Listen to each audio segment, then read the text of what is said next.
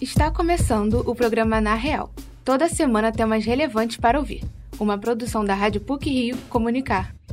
Muita gente vê o podcast como um novo conteúdo no mercado do áudio. Na verdade, não é tão novo assim. Foi criado há cerca de 20 anos por um funcionário da MTV nos Estados Unidos como uma inovação tecnológica usada pela emissora de rádio para mudar o horário dos programas.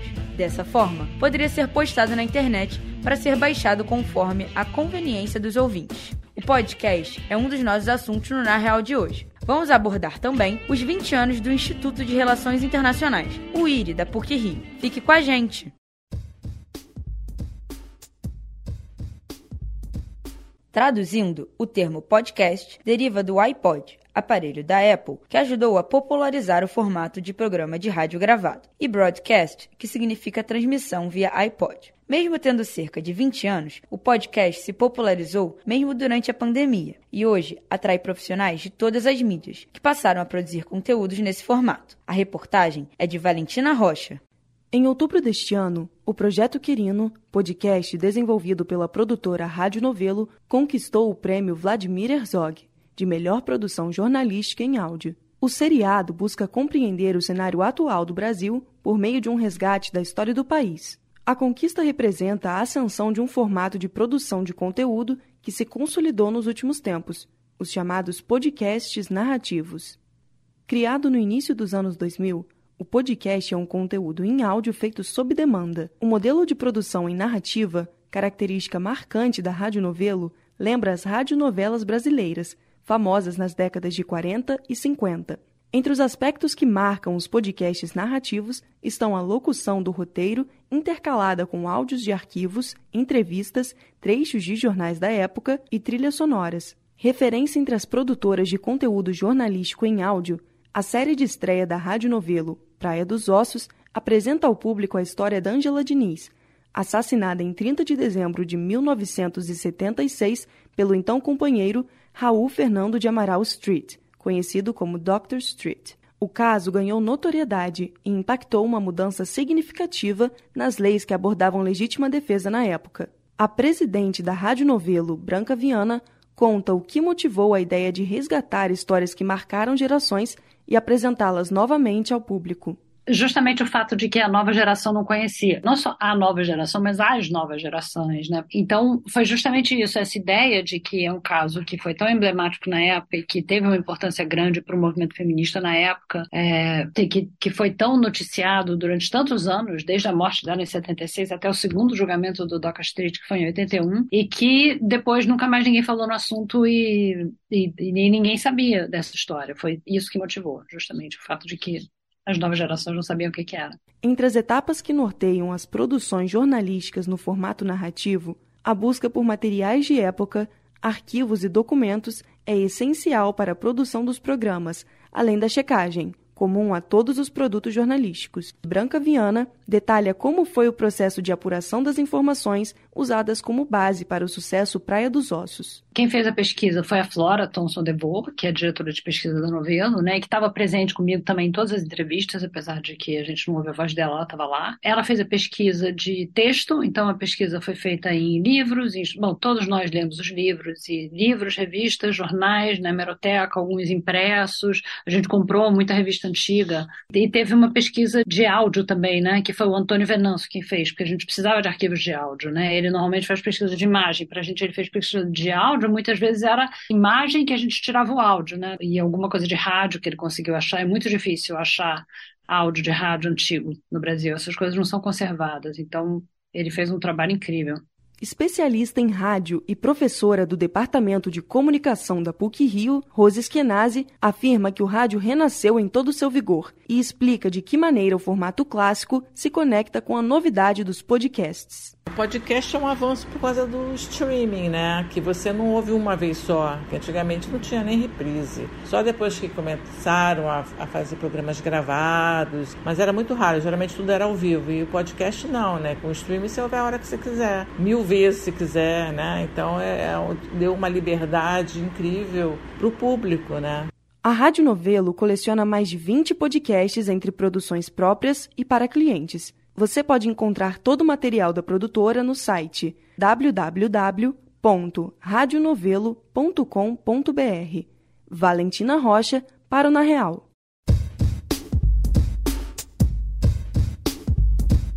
A PUC-Rio foi uma das primeiras universidades a inaugurar o curso de Relações Internacionais no Brasil. Para comemorar os 20 anos de existência, foram organizadas atividades como palestras e mentorias na universidade. A repórter Larissa Nascimento tem mais informações. O Instituto de Relações Internacionais da Pontifícia Universidade Católica do Rio de Janeiro foi criado há mais de 30 anos e tornou-se pioneiro nas pesquisas neste setor. Com mais de duas décadas de atuação, o Centro de Pesquisa mantém alta performance na formação de profissionais desta área. O IRI surgiu em 1979, como parte do curso de Ciências Sociais da PUC-Rio. Durante os anos de 1983 até 86, o Instituto implementou atividades de pós-graduação com ênfase em Direito e Relações Internacionais do mestrado em Ciências Jurídicas. Depois destas primeiras atividades desenvolvidas, o Centro de RI da Universidade Católica do Rio inaugurou em 2003 a graduação de Relações Internacionais. Neste ano de 2023, a faculdade completa 20 anos e carrega o selo de uma das cinco melhores do Brasil e a melhor do Rio de Janeiro. Em uma pesquisa realizada pelo Exame Nacional de Desempenho de Estudantes, ENAD, o curso foi avaliado com cinco estrelas pelos alunos. O professor e coordenador do curso de graduação do Instituto de Relações Internacionais da PUC-Rio, Ricardo Oliveira dos Santos, fala sobre como o centro de pesquisa tem se aprimorado para capacitar profissionais ao longo dos próximos anos. A gente espera dar continuidade a essa formação de excelência que nós iniciamos em 2003, é, tendo cada vez mais o impacto é, na redução de desigualdades, na produção de políticas mais justas e equânimes é, em diversos setores da sociedade, né? em diversos âmbitos, sejam eles políticos, econômicos ou sociais.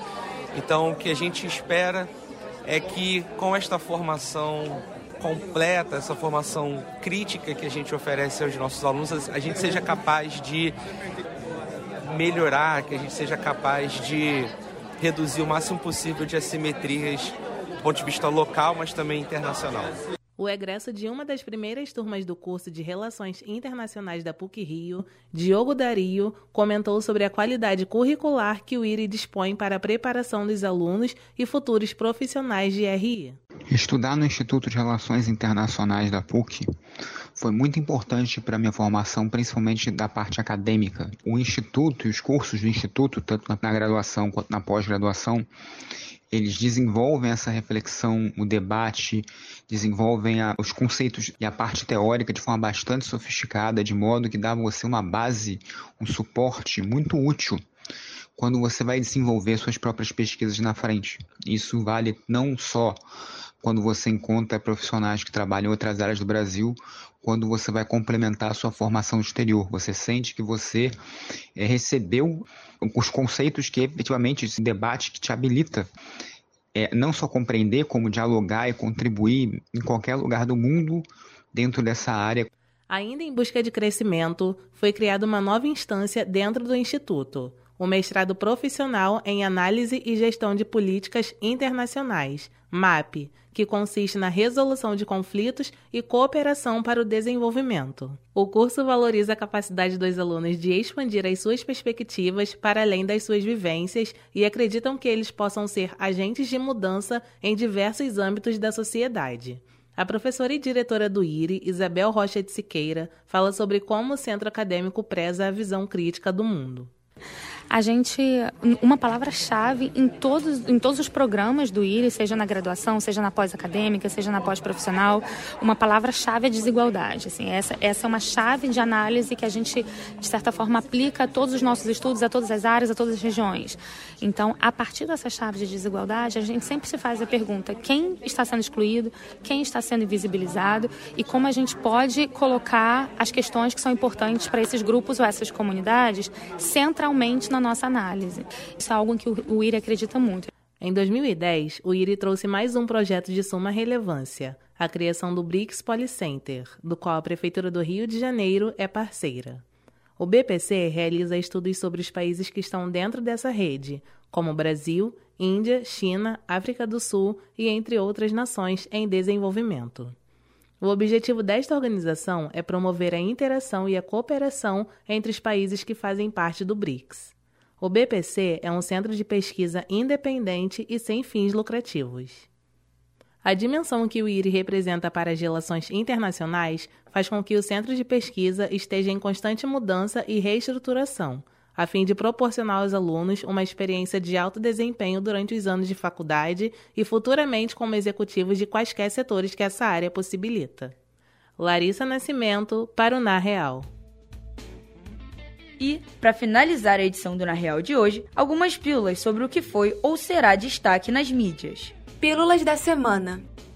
A banda americana Red Hot Chili Peppers se apresenta neste sábado no estádio Newton Santos. A abertura dos portões será às três e meia da tarde e o show está previsto para começar às oito e meia da noite. Além do Rio de Janeiro, a Red Hot Chili Peppers passará por Brasília, São Paulo, Curitiba e Porto Alegre. A turnê pelo Brasil marca o retorno do guitarrista John Frusciante, que não pisa em solo brasileiro desde 2002. Os ingressos disponíveis variam de R$ 195 a 850 reais.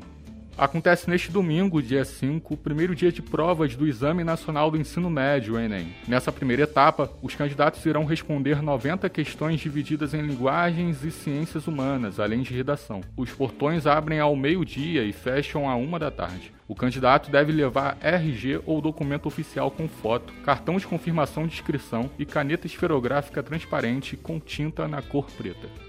O Grande Prêmio do Brasil de Fórmula 1 acontece neste domingo no Autódromo de Interlagos, em São Paulo. A principal categoria de automobilismo já está decidida. O piloto holandês Max Verstappen se sagrou tricampeão no GP do Catar. Os ingressos disponíveis variam de R$ 1.980 a R$ 3.980. Fluminense e Boca Juniors disputam neste sábado, dia 4, às 5 da tarde, no Maracanã, a grande final da Copa Libertadores da América. Enquanto a equipe argentina tenta conquistar o sétimo título na competição, o tricolor das Laranjeiras busca se consagrar campeão do continente pela primeira vez. Apesar da capacidade do estádio para receber mais de 78 mil pessoas, as torcidas dos dois times esgotaram os ingressos em poucas horas. No lado do Boca, o clube estima a chegada de 150 mil argentinos ao Rio de Janeiro. Janeiro. No trânsito, o carioca deve se atentar às interdições no entorno do Maracanã. A feijoada da família portelense acontece neste sábado, a partir de uma da tarde, na quadra da escola. Além do tradicional show com os segmentos da agremiação, o evento contará com a apresentação do sambista Nego da Moé.